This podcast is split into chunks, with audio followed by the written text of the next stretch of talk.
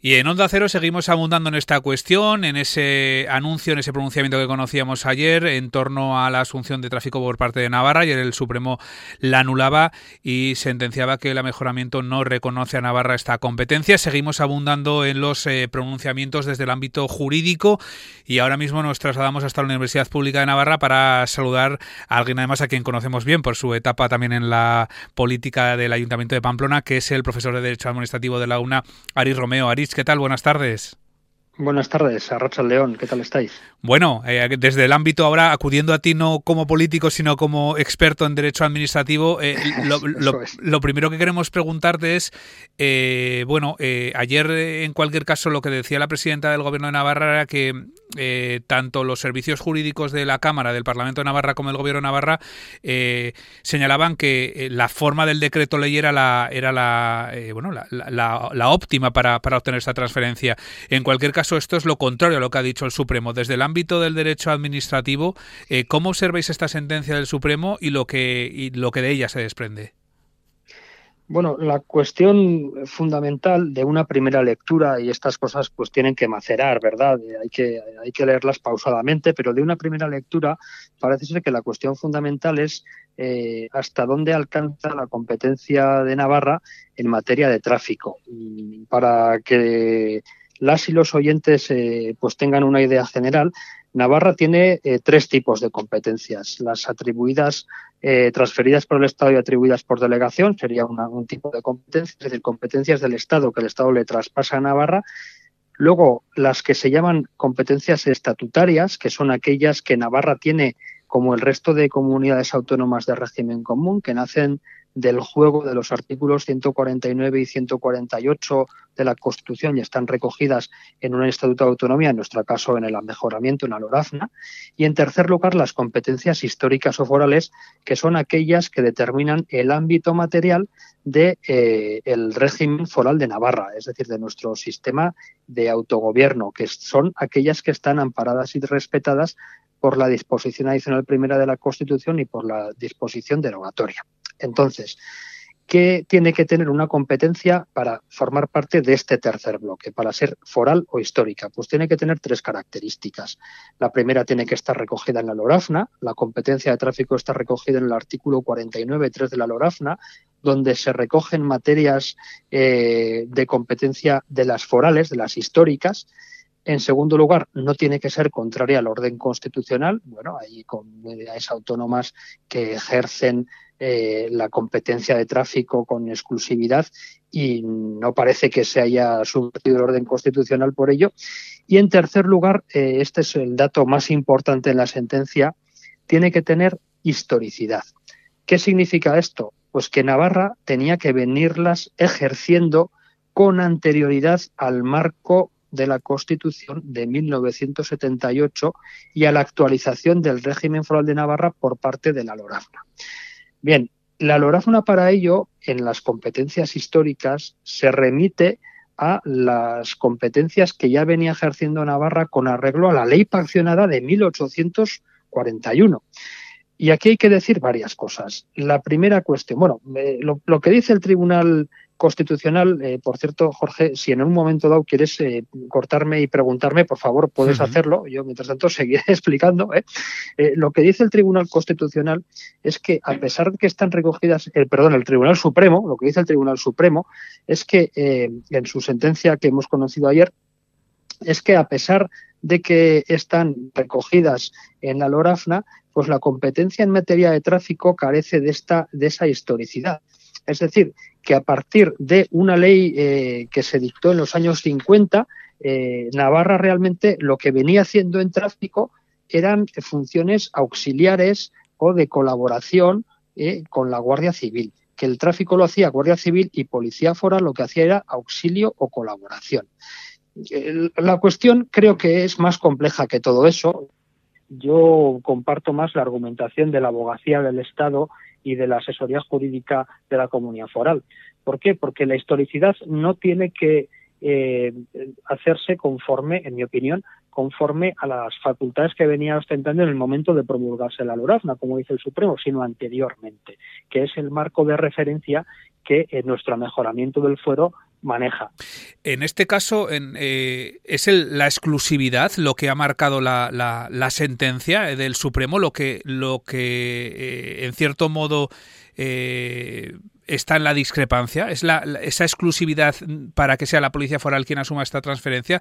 ¿Ese es el kit de la cuestión o, son otras las, las discrepancias que, existen? Lo que dice el Tribunal Supremo es que desde eh, una ley que se dictó eh, pues en plena dictadura en, en, los años eh, en los años 50 lo que venía haciendo la policía foral eran funciones auxiliares respecto de las funciones de tráfico que ejercía Guardia Civil. la cuestión es, y ahí está al menos mi discrepancia con la sentencia, yo creo que es más correcto lo que dice la abogacía del Estado y lo que dice eh, eh, la, asesoría jurídica de la comunidad foral. Eh, la referencia respecto de cuáles son las competencias históricas, a dónde hay que remitirse, no hay que remitirse al momento justo de promulgación de la Lorazna a 1982, que es lo que está diciendo el Supremo, sino que hay que remitirse a la ley paccionada.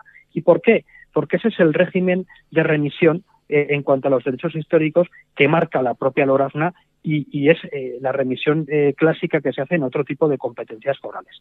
¿Y qué es lo que dice la ley paccionada? Bueno, la ley paccionada ya daba competencias a Navarra en materia de caminos. Hasta la ley de carreteras de 1974, caminos y carreteras eran una misma cosa, no había diferencia de conceptos. ¿Por qué la ley paccionada no habla de tráfico? Probablemente porque en 1841 no existía la disciplina del tráfico, no se entendía como tal. Sí existían labores de conservación, de mantenimiento de caminos, de construcción de nuevos caminos y de vigilancia.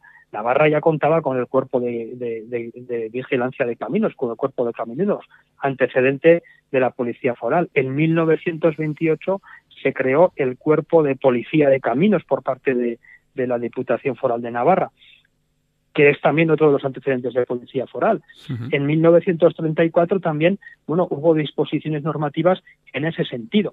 Es decir, Navarra ya venía ejerciendo eh, competencias en materia de caminos. De hecho, incluso nos podemos ir anteriormente a la ley parcelada, hay reales cédulas de 1783, de 1784, tenemos la ley 39 de Cortes de Navarra de 1828 y 1829. En fin, la historicidad en este caso eh, yo creo que está, eh, clara. Eh, la cuestión determinante de la sentencia es hasta dónde alcanza, hasta dónde llegan las funciones que hacía policía foral y, y dónde está el punto temporal al que remitirse. pues bien, en la mayoría de las competencias históricas la remisión es a la ley paccionada porque se trata de reintegrar y a mejorar el régimen foral de Navarra que tiene su origen precisamente eh, en la ley pasada de 1841 y, y, no al momento justo de promulgación de la Lorazna. Creo que ahí eh, el Tribunal Supremo, bueno, pues eh, no conecta bien con lo que es la doctrina clásica eh, del régimen, bueno, que ha estudiado pues el derecho, nuestro derecho foral, ¿verdad? Y en ese sentido, por eso digo que me parece más correcta la interpretación que dan la abogacía del Estado y la Comunidad Foral de Navarra. Pero en cualquier caso, la sentencia es la que es y yo creo que ahora la cuestión es ver ahora qué es lo que sucede, ¿no? Eso es la, esa, iba a ser la pregunta que quería hacerte. Y ahora que eh, están hablando de las diferentes vías que hay, eh, cambiar el amejoramiento, una ley orgánica. hemos hablado también con otros juristas aquí en Onda Cero y, y hablaban de la necesidad de un gran pacto para reformar, eh, bueno, a través del mejoramiento del fuero y darle, darle cabida. En este caso, como eh, también experto eh, en el ámbito del, derecho, Arich, ¿también consideras que, la fórmula es esa, la de un gran pacto para que Navarra asuma este, este traspaso de tráfico? Bueno, yo creo que pronunciamientos como el que conocimos ayer y otros que se vienen sucediendo eh, son una muestra eh, bastante clara de que la fortaleza o la protección jurídica de nuestro régimen foral, de nuestro sistema de autogobierno, eh, pues tiene importantes debilidades. desde mi punto de vista, la Lorazna necesita una actualización importante para reforzar nuestros derechos históricos, por supuesto, pero también la necesita para actualizarla a las necesidades de la sociedad del siglo XXI. Eh, muchas comunidades autónomas realizaron procesos de actualización de sus estatutos de autonomía en la primera década del siglo XXI. Navarra hizo una actualización en el año 2010 pero fue una cuestión eh, de importancia muy menor, unos retoques eh, que no llegaban al fondo de la cuestión. Entonces yo creo que desde mi punto de vista y, analizado eh, exclusivamente como, como jurista, creo que la LORAFNA requiere de una importante actualización. También en lo que hace a los derechos históricos o a nuestras competencias forales, que son las definidoras de nuestro autogobierno. La otra de las vías eh, que, pero claro, eso, eso requiere un, pacto político importante eh, en Navarra, pero también de Navarra con el Estado, lógicamente. Eh, la otra de las vías es la que el camino que viene a marcar el Tribunal Supremo es el de realizar una ley de transferencia de las previstas en el artículo 152, que es una ley orgánica. probablemente sea la vía más, más directa, ¿no? Eh, eh, la cuestión aquí es que si se hace eh, una ley de transferencias, se está reconociendo que la competencia de Navarra en materia de tráfico no forma parte del núcleo de las competencias forales, sino que sería una competencia de las transferidas o atribuidas por delegación. Es decir, una materia que está contenida en la LORAFNA entre las competencias forales que es acorde con el orden constitucional y que tiene historicidad, como acabamos de ver, la extraeríamos de esa parte de competencias históricas y pasaría a, eh, bueno pues a formar parte del grupo eh, digamos mm, eh, menos menos competencia de los tres tipos de competencia que hay que son las delegadas y las transferidas no creo que eso es una cuestión que tendrán que analizar muy a fondo los representantes y las representantes de la Comunidad Foral de Navarra y del Estado. En todo caso, yo sí quiero destacar, eh, y esto es una cuestión que se ha visto también en el proceso contencioso administrativo que ha finalizado con eh, la sentencia del Tribunal Supremo, eh, que la transferencia de la competencia de tráfico se ha logrado con el acuerdo de la Comunidad Foral de Navarra y con el acuerdo de la Administración General del Estado. y, por tanto, así además se muestra en los posicionamientos que ha mostrado la abogacía del Estado, eh, que ha defendido la, competencia foral de Navarra en materia de tráfico y también los representantes de la asesoría jurídica de la comunidad foral. Y por tanto creo que eso es, un, eso es una base importante eh, porque en definitiva eh, lo fundamental desde mi punto de vista es llevar a buen puerto lo que se inició de la traslación de la competencia de una instancia a otra. Pues Aritz Romeo, profesor de Derecho Administrativo de la Universidad Pública de Navarra, eh, gracias por haber estado hoy en Onda Cero, por habernos arrojado, como decimos, luz en, en esta sentencia eh, que ayer, eh, bueno, pues no, nos impactaba y, bueno, nos, nos dejaba, despertaba desde luego la atención de todos los medios de, de comunicación. lo dicho, gracias por habernos arrojado luz. A vosotros y hasta cuando queráis.